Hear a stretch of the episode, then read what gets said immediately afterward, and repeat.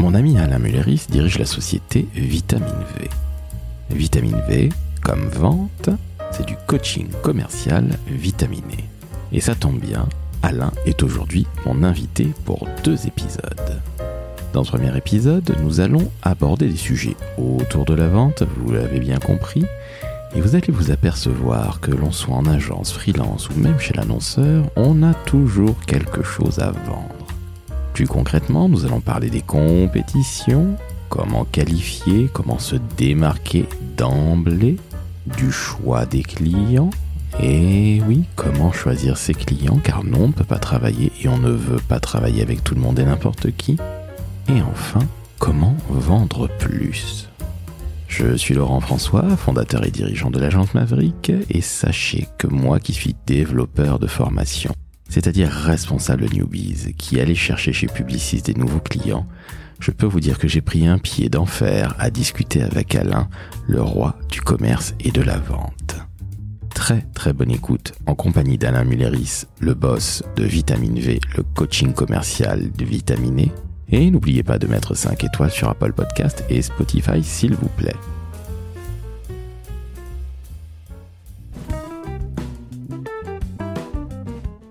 Le décodeur de la communication, un podcast de l'agence Maverick.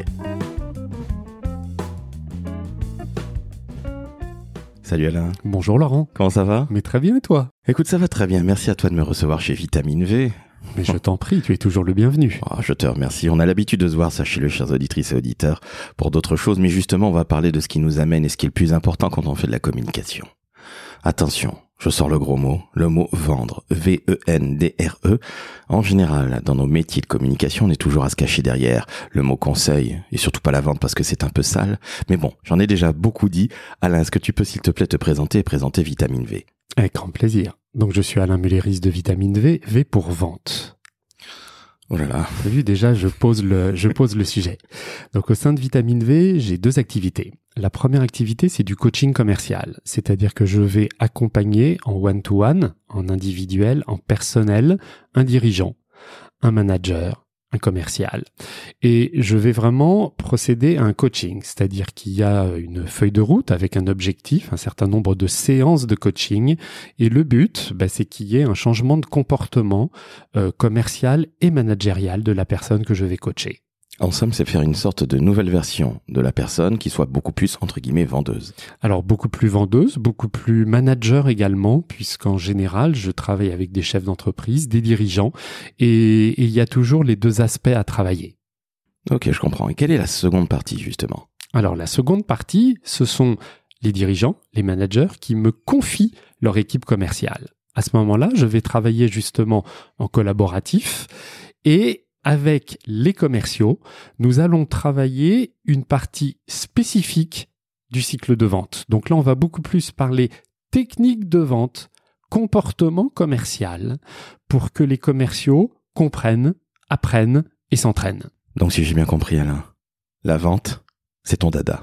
Alors, un, c'est mon dada, et deux, la bonne nouvelle à toutes les auditrices et les auditeurs de ton magnifique podcast, c'est que la vente, ça s'apprend. Alors ça s'apprend, ça n'est pas sale, comme disait le doc, bon pour les plus, plus anciens, mais trêve de plaisanterie, la vente ça s'apprend. Je le disais en introduction, on a souvent peur dans nos métiers de communication, quel que soit le métier de la com qu'on fasse. On a toujours peur de vendre, d'être un bourrin, d'être un commercial. Nous en discutons dans ton excellent podcast qui s'appelle tout simplement Vitamine V. Coaching commercial vitaminé, excuse-moi. Eh, exactement. Excellent podcast à écouter. Nous mettrons évidemment le lien dans la méta-description parce que là, vous allez avoir plein de tips. Évidemment, cet épisode du décodeur de la com est autour de la vente, vous l'avez compris. Et vous allez vous apercevoir que oui, ça s'apprend. Et Alain va vous donner énormément de très très bons conseils. Dans nos métiers de communication, je disais, on a toujours tendance à se cacher derrière un petit doigt et à dire qu'on vend du conseil. Donc c'est une meilleure manière de dire qu'on vend. Sauf que quand on est en agence, on te demande de faire de la marge brute, quel que soit le métier que tu fais. Et oui. Et deux, quand on est chez l'annonceur, c'est-à-dire du côté des marques, ben on a toujours un projet à vendre parce que c'est pas évident de se faire respecter entre guillemets par une direction générale qui parfois peut considérer la com comme un métier de saltimbanque euh, corporate. Et donc il faut savoir vendre. Donc quelle que soit la manière de vendre, qu'il est du sonnant du trébuchant où on vend une idée, il faut savoir vendre. Et justement là, voici ma première question. Aujourd'hui, quand on est en agence de communication, on est souvent appelé pour participer à des compétitions. C'est-à-dire que plusieurs euh, agences sont consultées pour un brief plus ou moins bien défini par un annonceur. Comment on peut essayer, je dis bien essayer, d'éviter la compète? Alors déjà, quelle chance Quelle chance d'être appelé par un prospect qui t'a déjà identifié? Ça veut dire que tout le boulot en amont a déjà été fait. Je crois absolument pas qu'aujourd'hui quelqu'un se mette sur Google, tape agence de communication et se dise je vais appeler les trois premières euh, et puis on verra bien, je vais faire mon marché. Tu crois vraiment? Aujourd'hui, je le crois. En tout cas, en 2023, je ne pense pas, euh, je dirais qu'un qu'un responsable d'entreprise digne de ce nom euh, fasse son marché de la sorte. Ça veut dire qu'il y a très certainement tout un boulot à faire en amont pour être identifié sur ton cœur métier. Donc ça veut dire du SEO, ça veut dire être présent sur les réseaux sociaux, rencontrer du monde, euh, prospecter, on va en parler évidemment. Absolument. Mais tu es sûr qu'il n'y a pas des gens qui viennent un peu, j'ai vu de la lumière euh, en tapant euh, des mots-clés et je suis tombé sur vous. Je t'avoue que je, depuis 25 ans que je fais ce beau métier, je n'ai jamais posé la question comment vous nous avez découvert? Eh ben moi je la pose toujours celle-là parce que pour moi, c'est essentiel de comprendre dans, le début de la relation commerciale quel a été le lien, quel a été le moyen de cette mise en contact. Donc pour moi, la première question à poser lorsque tu as un appel entrant, c'est comment vous êtes arrivé à moi?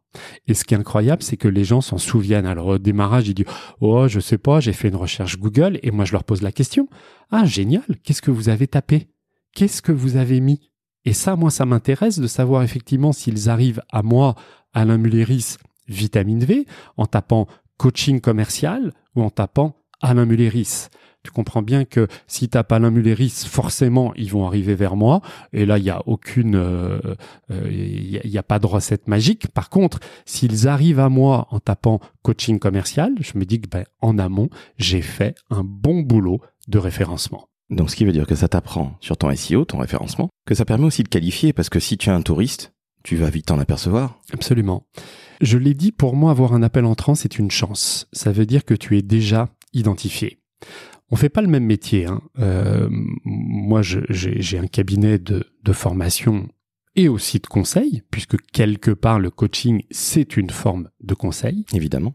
Je ne suis pas une agence de communication. Néanmoins, j'ai la chance d'avoir régulièrement des appels entrants. Et je ne l'ai pas calculé, hein, mais je pense que je dois avoir 1% ou 2% grand maximum de personnes qui arrivent vers moi, entre guillemets, par hasard. Je me souviens très bien qu'il y a deux ans, il y a quelqu'un qui m'appelle et qui me pose des questions, appel entrant, sur de la formation.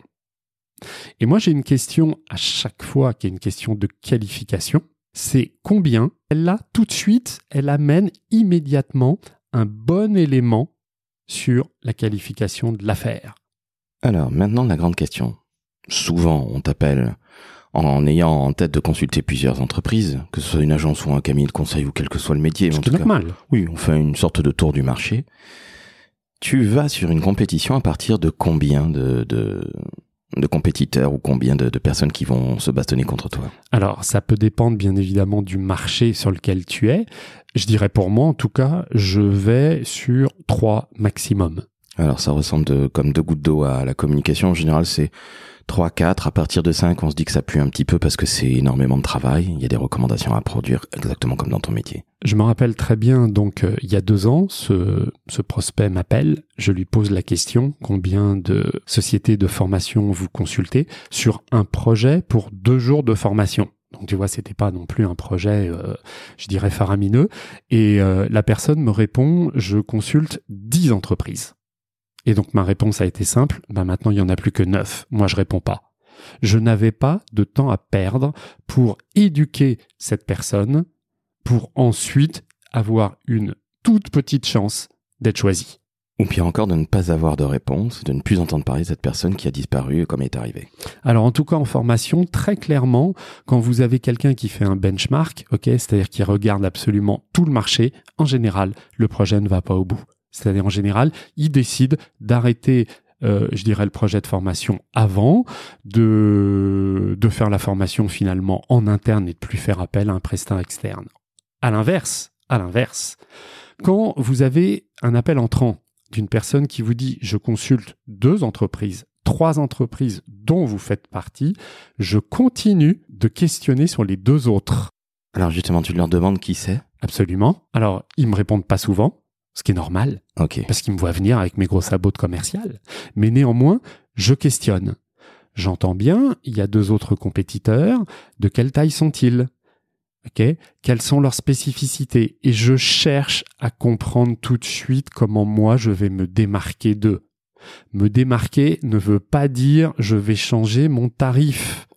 Mon tarif, je ne le fais pas en fonction des compétiteurs en face de moi.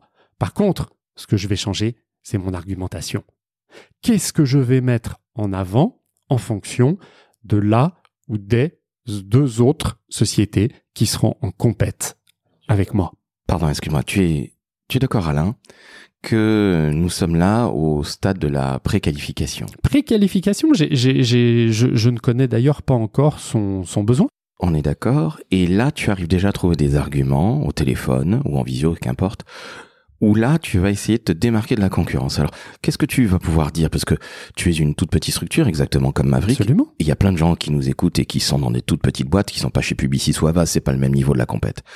Qu'est-ce que tu arrives à dire? Parce que c'est pas évident de se démarquer d'emblée alors que tu connais pas la personne et encore moins son besoin. Alors, je vais peut-être pas forcément me démarquer euh, là tout de suite au téléphone, ok? Mais je prends des notes, des marques qui vont me permettre de faire une proposition avec de la valeur. Je te prends un exemple. Tu l'as dit, je suis une petite structure. Moi, je pense que small is beautiful. Donc, quand je suis face à une structure plus importante, plus grosse, ben, je vais jouer sur mes points forts. Je vais jouer sur mon adaptabilité, ce que n'aura peut-être pas une structure plus grosse. Je vais parler de mon agilité. Je vais dire qu'il y aura peut-être qu'un guichet unique, une personne qui va recueillir le brief, les besoins, une personne qui va travailler sur le projet, une personne qui va euh, soutenir le projet et une personne qui va gérer le développement du projet. Et en l'occurrence, c'est toi. Et en l'occurrence, en tout cas pour vitamine V, c'est moi. Si ça plaît, tant mieux. Si ça plaît pas, bah, ils choisiront la plus grosse structure. Une petite question comme ça qui me vient au débeauté. Est-ce que justement ces grands comptes, on va les appeler ainsi, hein, ces World Company comme on pourrait dire, Mhm. tu disais que Small is Beautiful, ils sont tous d'accord sur le principe parce qu'ils disent un jour peut-être je vais monter ma boîte où ils ont forcément dans ces grands comptes des gens euh, qui sont à, à leur compte. Mais tu crois pas que tu leur fais un tout petit peu peur? Peut-être que demain tu ne seras plus là? Euh, je travaille aujourd'hui, j'ai la chance de travailler avec un grand compte, et ce depuis plusieurs années. Qu'est-ce que ce grand compte a fait? Ben, En fait, il a constitué une équipe de formateurs commerciaux, et ce sont des, des formateurs indépendants. Nous avons chacun notre structure. Nous avons chacun notre spécificité. Nous travaillons néanmoins très bien ensemble et nous animons les mêmes programmes de formation. Ce qui veut dire que si demain Alain Mulleris venait à disparaître du marché, eh bien une autre personne viendrait immédiatement me remplacer. Donc là, on est face à un vrai acheteur intelligent et pas quelqu'un qui est là pour réduire les coûts uniquement. Il se dit si, jamais j'en ai un qui n'est plus là dans quelque temps ou qui est sur le point de, mettre la clé sous la porte, j'en ai d'autres qui peuvent le remplacer. Mais par contre, je sais que j'ai tissé, comme tu dis très justement, des liens depuis plusieurs années. Je leur fais confiance et la preuve en est, ben, ils sont toujours là. Et c'est du gagnant-gagnant, c'est-à-dire que pour le grand compte, je vais t'expliquer, aujourd'hui, euh, bah, il y, a, un nouveau euh, formateur qui entre dans l'équipe. Eh bien, ce nouveau formateur, on a fait sa connaissance euh, en visio il y a trois semaines, on va très prochainement le former. C'est-à-dire c'est l'équipe de formateurs qui va former ce nouveau formateur à animer, je dirais, ou en tout cas à comprendre notre style d'animation. Alors, comme je le disais, on est vraiment sur un acheteur intelligent. Oui. Ce qui est pas si souvent le cas. Il y en a de plus en plus, heureusement, dans Ah. les grands comptes. Il y en a de plus en plus. Alors justement, j'allais te poser la question, qui est cet acheteur? Est-ce que c'est quelqu'un qui vient de la fonction achat ou est-ce que c'est quelqu'un qui vient de la formation, donc des ressources humaines? C'est quelqu'un qui vient de la formation, mais qui a les mains libres pour constituer son équipe de formateurs. Donc on est vraiment dans le cas idéal. On est dans le cas idéal, mais ce cas idéal, faut aller le chercher. Ça veut dire que lorsque on est une agence de communication, bah, choisissez vos clients, allez chercher les clients avec lesquels vous avez envie de travailler. Alors là, je saute sur l'occasion, Alain. Comment est-ce que tu choisis tes clients? Déjà, est-ce que tu les choisis ou est-ce que tu fais euh, ben, bon an, mal an, euh, ce que tu peux euh, avec ce que tu as? Je peux lâcher un gros mot, euh, Laurent? Ah, mais Je t'en prie, vas-y. Nous allons donc parler de prospection. Eh oui. Et oui, de la prospection commerciale. C'est-à-dire aller chercher les clients avec lesquels tu as envie de travailler et de collaborer. Eh oui, on a parlé de vente, maintenant on parle de prospection, ce qui est intimement lié. Deuxième gros mot. Là, Alain. Là, allez, on y va. Euh, Posez-vous la question, avec quelle entreprise, avec quel manager avez-vous envie de collaborer? Et ce, quels que soient ces critères. Donc ça veut dire que il faut pas avoir peur de travailler avec des gros, des grands, des forts. Bien sûr que non. On définit, alors non pas le persona, parce que je trouve que c'est d'une stupidité effarante ça dans le métier de la communication et dans tout le business d'ailleurs. Le persona, tout le monde veut travailler avec la même personne, hein, donc Oui, euh, le CSP+, qui a de l'argent, qui, est- ouais, qui a 45 ans, machin, etc. euh, voilà, bien installé dans la vie, blablabla, bla, aucun intérêt. Donc tu vas définir les choses, tu vas les écrire sur une feuille, par exemple? C'est-à-dire que ça nécessite de faire un, un brainstorm, c'est bien ça, les termes euh, dans l'agence de communication. Hein? Oui, mais surtout disruptive. Ok, a disruptive brainstorm, ok, où euh, face à une page blanche, euh, vous allez vous poser la question avec quelle entreprise j'ai envie de travailler? Je te prends un exemple. Tu pourrais avoir envie de travailler avec Apple. Quel que soit, quel que soit, euh, je dirais tes raisons. Tu, tu pourrais avoir envie de travailler avec Orange. Tu pourrais avoir envie de travailler avec la SNCF. Tu pourrais aussi avoir envie de travailler avec des gens qui ont une politique RSE qui correspond à tes valeurs. Donc, il y a plein de critères qui vont faire qu'à un moment, une entreprise va t'intéresser. Personnellement, le grand compte avec lequel je travaille, c'est plutôt ses valeurs, son histoire qui m'a attiré. Et c'est moi qui ai été les démarcher de A à Z. C'est-à-dire, grâce à LinkedIn, je suis entré en contact avec eux et je dirais entre euh, mon premier pas et le moment où nous nous sommes rencontrés, il s'est bien passé 12 mois.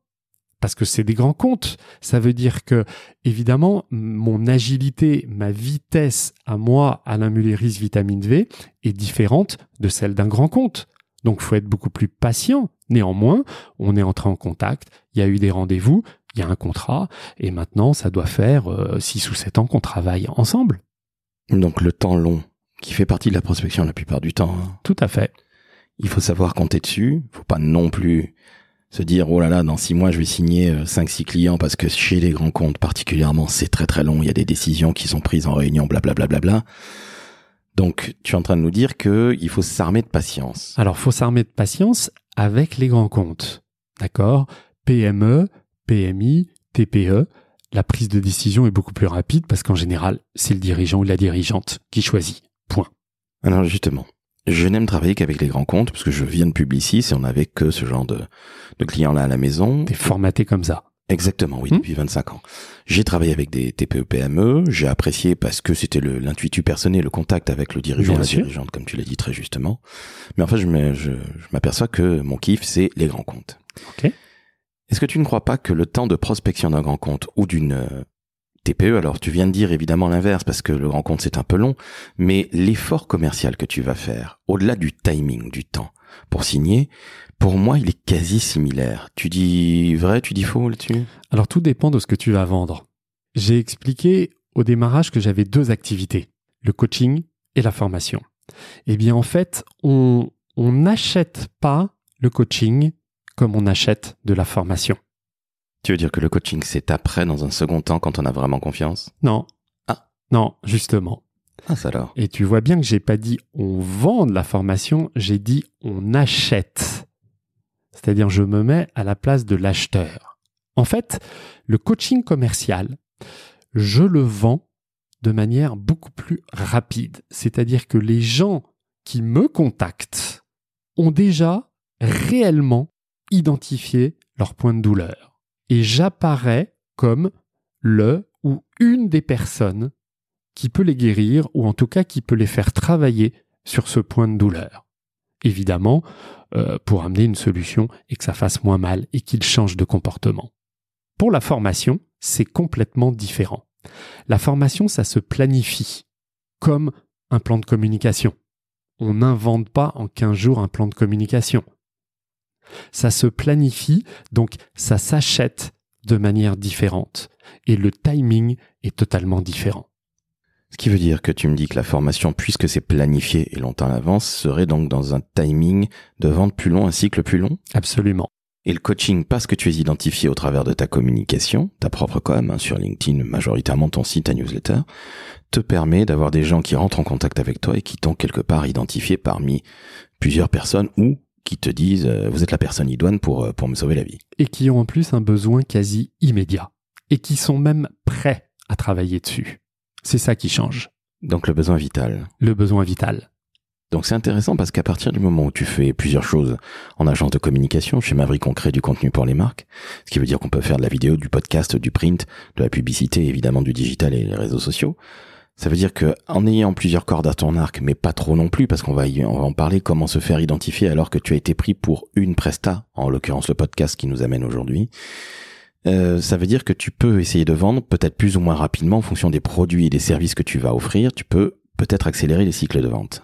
Et ce qui est très intéressant justement quand tu crées, allez, j'ai dire un catalogue d'offres ou de services, c'est d'en avoir plusieurs et des offres différentes, c'est-à-dire des offres qui vont s'acheter rapidement, comme mon coaching commercial, et des offres où l'acte d'achat va être plus long, comme mes formations commerciales qui nécessitent une planification. Ok, prenons le cas de figure où quelqu'un t'a identifié et a travaillé avec toi. Il a déjà travaillé avec moi? Il a, il a décidé de travailler avec toi sur Ah. du coaching commercial, ou il a déjà travaillé avec toi en coaching. Ok. Comment est-ce que tu fais pour justement rebondir et lui dire, mais au fait, monsieur ou madame, sachez que nous ne faisons pas chez Vitamine V que du coaching commercial de dirigeants, de dirigeantes, nous faisons aussi de la formation. La vraie difficulté que moi j'ai, c'est que souvent, ces dernières années, on m'identifie pour du podcast, ce qui est pas ce qu'il y a de plus rémunérateur, même si c'est absolument passionnant, et que je me suis personnellement, puisque je suis le seul com- commercial de ma boîte, je me suis oublié sur le podcast, à savoir que j'en ai trop parlé et qu'on oublie que euh, chez Maverick, on fait des rapports annuels, ce qui rapporte, qu'on fait des sites internet, de la communication réseaux sociaux ou des campagnes de pub. Comment est-ce que tu réussis à te faire identifier sur d'autres prestations que tu peux vendre alors que tu es déjà chez un client? Mon Dieu, mon Dieu, c'est moi qui vais rappeler ça à un homme de la communication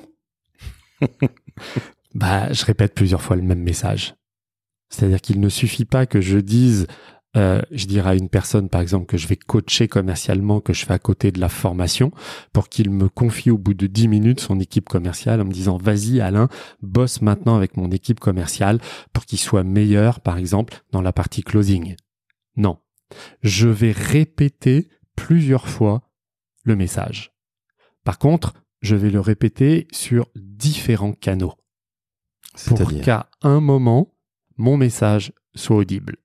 Alors, première chose, d'abord, je vais lui dire en face à face. Bon, ok. Ça, c'est simple. Normal. Je vais l'écrire, le redire, le raconter plusieurs fois sur les réseaux sociaux sur lesquels je vais travailler. Moi, LinkedIn en l'occurrence. Donc, ce qui veut dire, euh, j'ai fait euh, de la formation avec telle ou telle équipe, euh, c'était fantastique, c'est bien ça? Par exemple, par exemple, je vais envoyer une newsletter de manière régulière. Et dans cette newsletter, je vais effectivement traiter un certain nombre de sujets, mais je vais aussi répéter un certain nombre de thèmes que je travaille. Je vais te donner un exemple. Je coach des gens. Avec ses managers et ses dirigeants, on travaille ce qu'on appelle un plan d'action commerciale c'est-à-dire l'ensemble des actions commerciales qu'ils doivent faire en prospection, en fidélisation, en reconquête, les process commerciaux qu'ils veulent, qu'ils veulent pardon, mettre en pratique au sein de leur entreprise. Et donc forcément, à un moment, on va parler des réseaux sociaux, et moi j'ai plutôt parlé du réseau social B2B, à savoir LinkedIn. Fin du coaching, une newsletter, deux newsletters, six newsletters, et à un moment, j'ai le même dirigeant, la même dirigeante qui revient vers moi en me disant Mais Alain, c'est génial, j'avais pas compris que tu faisais également des formations sur LinkedIn. Oui, ce qui veut dire que tu communiques avec ses clients, tu leur rappelles les choses et c'est exactement comme un bon vieux message publicitaire qu'on entend à la radio ou à la télé.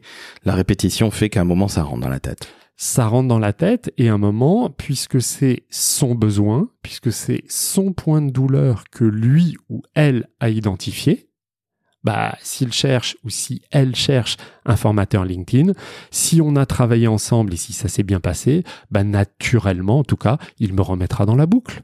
Est-ce que tu dis très clairement, euh, au fait, je fais ci ou je fais ça Et est-ce que tu poses la question, Avez-vous besoin de tel ou tel euh, produit que je peux faire ou service que je peux faire? Est-ce que tu dis par exemple, euh, ça fait qu'on fait du motion design à l'agence ou de la vidéo? Tu dirais ce genre de choses-là, toi? Non, je préférerais toujours lui poser une question ouverte. De quoi avez-vous besoin? Et comme je suis en écoute active, à ce moment-là, je vais peut-être lui proposer Ah, est-ce que vous connaissez le motion design? Est-ce que vous voyez ce que le motion design pourrait apporter pour votre entreprise? Ce qui veut dire que tu n'es jamais là comme un bourrin qui met le pied dans la porte? Non tu es toujours à poser des questions très ouvertes. De quoi as-tu besoin oui. Et sache que dans le menu, j'ai ça. Oui, je n'arrive pas, en tout cas dans la vente de conseils, avec un catalogue que je pose sur la table ou j'ouvre mon ordi et j'ai un magnifique PDF où je vais pendant euh, une demi-heure lui exposer tout ce que je fais. Parce que ça, le prospect en face, mais sans contrefiche éperdument. Par contre, je vais le questionner évidemment pas du tout de manière neutre, je vais le questionner pour tourner autour de ses points de douleur et savoir si, dans mon catalogue de services, je peux avoir les médicaments pour penser sa douleur. Comment tu amènes ça? C'est très bête comme question, mais tu l'as posé des questions, il a parlé, et comment tu lui dis, mais au fait, sachez qu'on fait ça? Alors justement, je, je ne lui dis pas, sachez qu'on fait ça je vais lui poser des questions sur de quoi avez-vous besoin? Quels sont les sujets sur lesquels, en 2024, vous devez travailler? Et à ce moment-là, écoute active, j'essaye de me positionner si je suis effectivement le bon bonhomme. Quand je dis le bon bonhomme, c'est si dans mon catalogue, j'ai cette expertise. Mais comment tu le dis? C'est très bête ma question, encore une fois, je le répète, mais comment tu vas dire les choses? Quels sont les projets sur lesquels vous devez bosser en 2023 ou en 2024 Ok, très bien, mais quand il dit bah, on doit bosser sur du motion design, il faut qu'on en fasse un, qu'est-ce que tu lui réponds? Bah génial, vous avez en face de vous une agence qui fait du motion design et qui est experte en motion design. Aussi simple que ça, on est Absolument. Ok, donc on cherche pas midi à 14h, on n'est pas là pour prendre euh, faire du billard trois bandes, pardon on dit les choses très clairement une fois qu'on a entendu la vraie réponse. Absolument. Et pour entendre la vraie réponse, bah faut poser des vraies questions. Merci à vous d'avoir écouté ce premier épisode avec Alain Mulleris, le coaching commercial vitaminé. À très bientôt dans un nouvel épisode du décodeur de la communication.